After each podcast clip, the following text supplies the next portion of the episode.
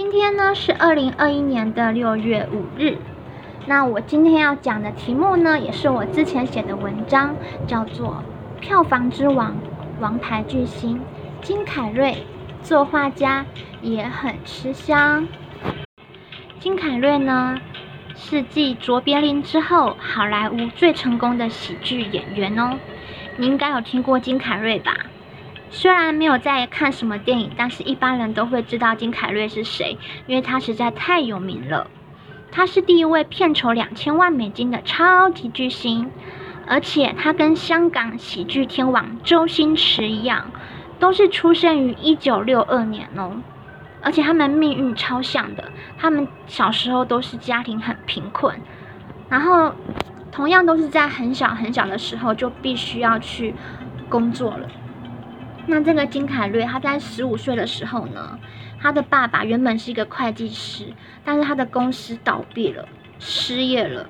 那母亲呢，又长期卧病在床，他们一家人呢，甚至啊没有房子住哦，他们必须要搬进拖车上面生活着。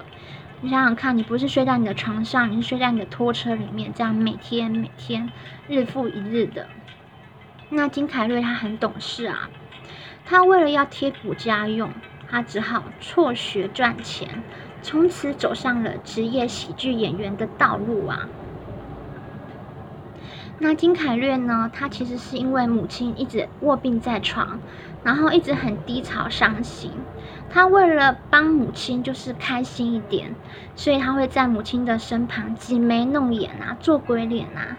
就是希望让母亲能感受到一点点的快乐，还有来自家庭的温暖。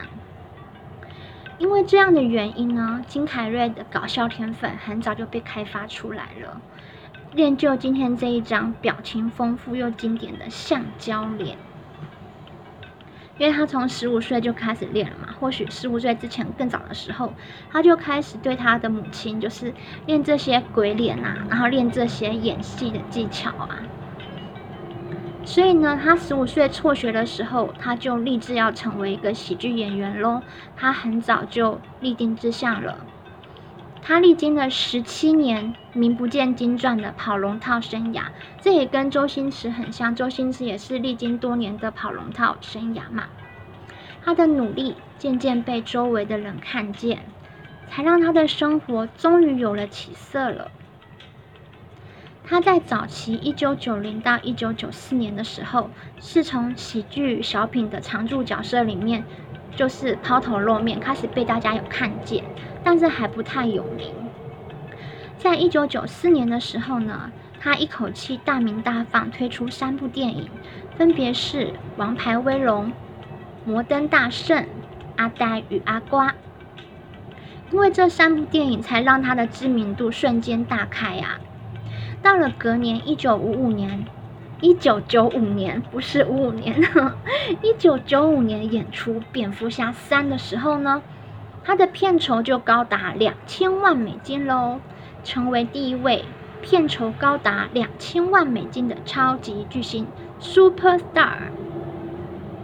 后来呢，他凭着一九九八年《楚门的世界》，还有一九九九年《月亮上的男人》。这两部影片，因为细心诠释角色的演技备受肯定，分别得了金球奖最佳戏剧类电影男主角与最佳音乐及喜剧类电影男主角。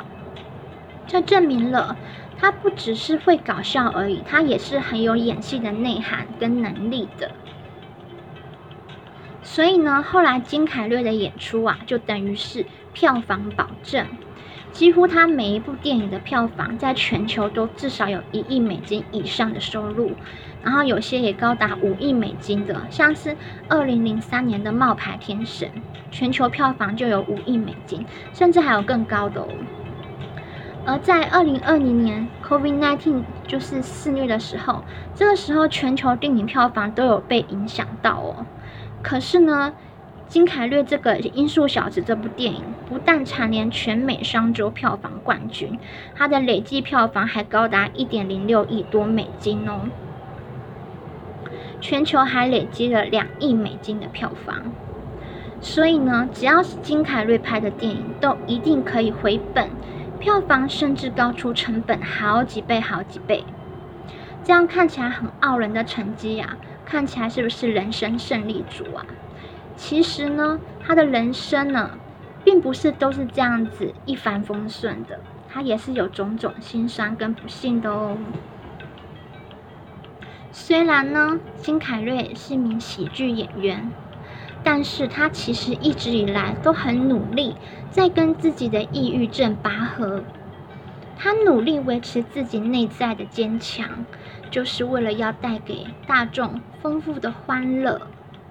世事难料，在二零一五年的时候呢，他挚爱的女友因为官司缠身而吞药自尽了。金凯瑞在一夜之间白了头发。脸上也失去了笑容，坠入了忧郁的低谷。他开始重拾小时候最喜爱的画笔，借由绘画和雕塑帮助自己走出阴霾。二零一七年的时候啊，他公开了一部以自己为主角的六分钟纪录片《I Need Color》，就是我需要颜色。然后在里面说呢，让你失望了，我没有做一个一蹶不振的小丑，因为一般人都会把喜剧演员当成小丑嘛，加上他又陷入抑郁症，所以他就说让你失望了，我没有做一个一蹶不振的小丑。在影片中，他认真的对所有人说，每个人都是独一无二的个体。我们应该要将自己所见所表达出来，不管是用艺术表演或是画作，我们应该要表达自己的感受，并从作品中得到释放。最后，你的情绪会被接受，这都代表着爱。在纪录片中可以看到他在纽约住家中创作的过程。他说道。你在生活中做的事情，会选择你是怎样的人。你可以选择不做这样的人，你可以选择试着去做一些更安全的事情。是你的使命感选择了你。那这或许有一点很难理解，对不对？事实上，一个陷入抑郁症的人，他很可能会去做什么事情呢？他很可能会去了结自己的生命。但是一个了结自己生命的人，他其实是没有使命感的人。所以金凯瑞说，是你的使命感选择了你，除非你对这个人间没有任何的责任感、使命感，你才会去选择去用这种不负责任的方式结束自己的生命。那你应该怎么样让自己陷入忧郁的低潮，而让自己更好呢？金凯瑞的建议是说。你可以试着去选择做一些更安全的事情，就是不要用那么激烈的手段，然后去解决问题。你可以做一些很安全、让自己安心、让大家安心的事情，因为你做的每个选择呢，都会让你成为那样的人。你所做的每个选择，都会是你成为某一个人的某个条件。比如说，你现在选择了逃避轻生，那。你之后就没有办法发挥你人生的使命感、价值观什么什么，你都失去了啊！所以他才会说，他走出来这个抑郁症的状况，他是靠艺术的力量走出来了。然后他没有做一个一蹶不振的小丑，因为金凯瑞这样的转变呢，他感动了所有看着他一路成长的人们。现在除了喜剧演员的身份以外呢，他也是一个单纯而热情的画家。他真的画的非常非常的好哦，可以去网络上搜寻看看，你真的会被他感动到。他的绘画主题啊，包罗万象，有各种各样的元素，都非常值得仔细的欣赏。他很擅长描绘幽默的政治漫画。幽默的政治漫画，像是一系列讽刺川普的漫画，他画的很搞笑，也很认真，然后就是被很多人就是热烈的回响这样子。他因为画的非常的起劲，导致呢纽约艺术的交易商看到他的绘画作品后大为激赏啊，邀请他在洛杉矶的知名艺廊开设个人画展，展览主题也符合他展出的作品风格，被命名为“愤慨金凯瑞政治漫画展”，就是很愤怒的政治漫画，就有一种发泄情绪，但是又让人家觉得很好笑的一种感觉。当时画展的日期是二零二零年的十月十三到十一月十日，正好就是强碰美国中期的总统选举日，那时候是十一月十六日嘛，然后也搭上美国总统大选造势活动的顺风车，而且他绘画内容还有隐喻的一些想象，让人都觉得非常的好笑哦。还有一幅作品呢，我在文章里面有写的，就是他用。那个童话《绿野仙踪》来做一个隐喻，那代表他其实读蛮多书的，然后对童话有所了解，要不然他不能用童话来隐喻他画画作品的意涵。里面两个反派角色呢，拿来对比当时的美国总统川普，还有俄国总统普丁。他将这个川普啊，嗯，画成奥兹国的西方魔女。西方魔女呢，是奥兹国四大女巫之一。他住在温起斯国的城堡里面，而且奴役着那里的人民。那一只那这个西方魔女啊，她有能力能够召唤飞猴的金冠，并利用飞猴打败奥兹国的伟大巫师，有点卡罗斯。就是这个西方魔女，就是川普，她有能力去召唤这个飞猴，然后他就把那个普丁化成这个飞猴，然后。就是他召唤这个飞猴，就可以从事在这个文起斯国从事暴虐的统治，所以他这这幅画真的是又讽刺又幽默又搞笑。那美国历史家亨利莱特菲尔德就曾经猜测说，西方魔女是对美国金矿与油矿业者的隐喻。那金凯瑞呢，在其中一幅作品中呢，把川普画成是狰狞的西方魔女。俄国总统普丁化成是拿香蕉的飞天猴，似乎暗喻着美国与俄国人对人民施行的暴虐统治，让人看了不由得莞尔一笑。那其实我在写这张文章的时候，其实有找了很多作品，可是后来美编就只挑了一些作品，然后也没有把这幅画放上去，所以我自己在做广播节目的时候，我就特别把这幅画拿来当做这个文章的封面这样子，因为这个内涵真的很有趣、很搞笑，而且让人觉得真的是印象深刻。那金凯瑞呢？他走过抑郁症，开启自己的副业人生。除了成为一位画家之外呢，他也具有作家的身份哦。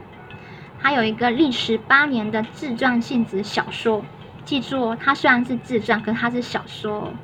回忆录和错误讯息在二零二零年的时候出版。他恢复了他的搞笑本性，在他所在的娱乐圈里面，把所有人都揶揄了一笔。